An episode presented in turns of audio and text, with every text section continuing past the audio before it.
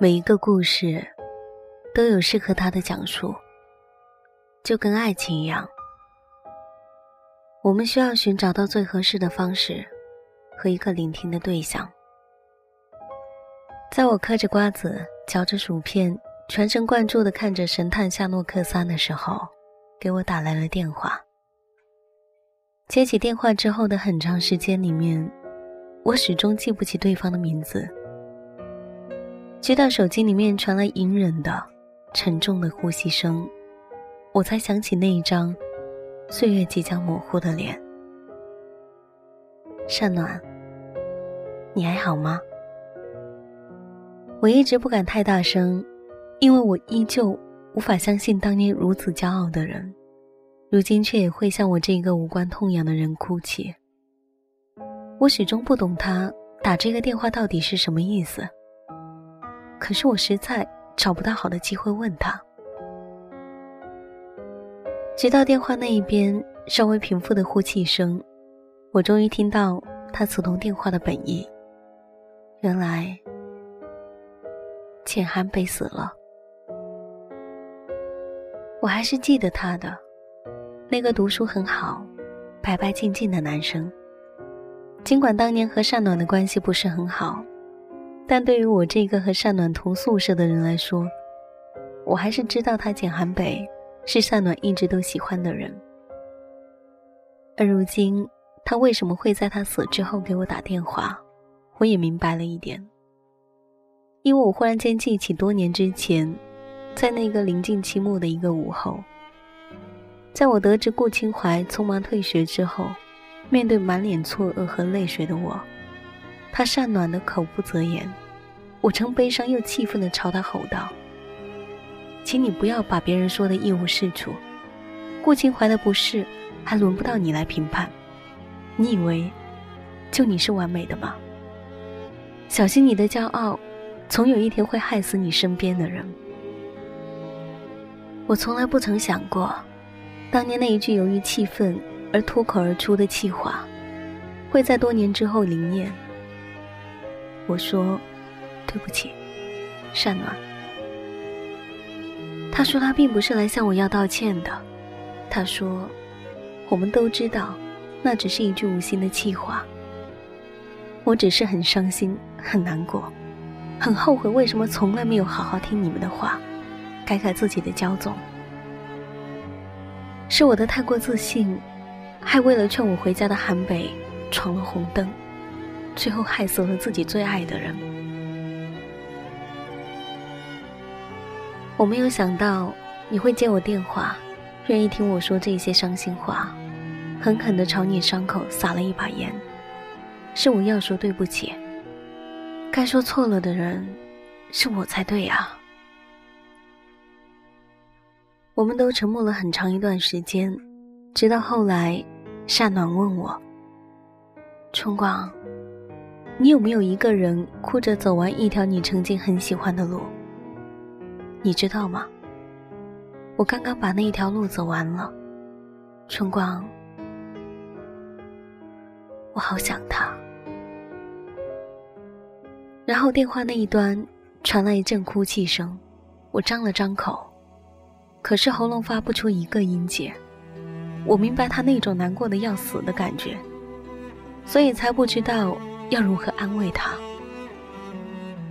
我最终放下了手中的电话，然后从枕头下面摸出了一张照片，上面显示的是二零一一年七月二号的安理街。道路的两边是高大的法国梧桐。那天是我为了纪念喜欢顾清怀五百天的日子，那一条街也是我最喜欢的街道。而这一条我最喜欢的安利街，在郭清华离开之后的两个月后，我也曾一个人哭着，把它走完了全程。尽管记忆久远，可我还是记得那个悲伤的深夜，我脚下踩着梧桐叶和自己的抽泣声，连同迎面呼啸而来的秋风，被无数匆忙的人群超过。我从安里腹中一路哭着。走到安岭街的尽头，那是我青春时期唯一爱着的人，却连一句告别都没有，就彻底的消失在我的生命里。我始终无法接受事实，于是，在得知他离开后的那个暑假里，几乎每一天，我都会走走那一条街道，因为怀念，怀念之前每个星期的周末，偷偷跟踪顾秦淮回家的那种悸动。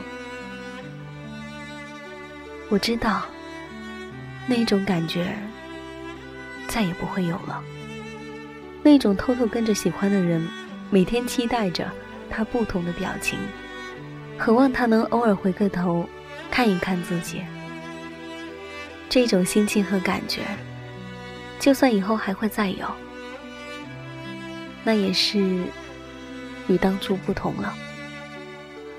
我无法否认，这个电话勾起了我不曾想要记起的曾经，也无意中敞开了我那一道素白青春里寂寞的伤口。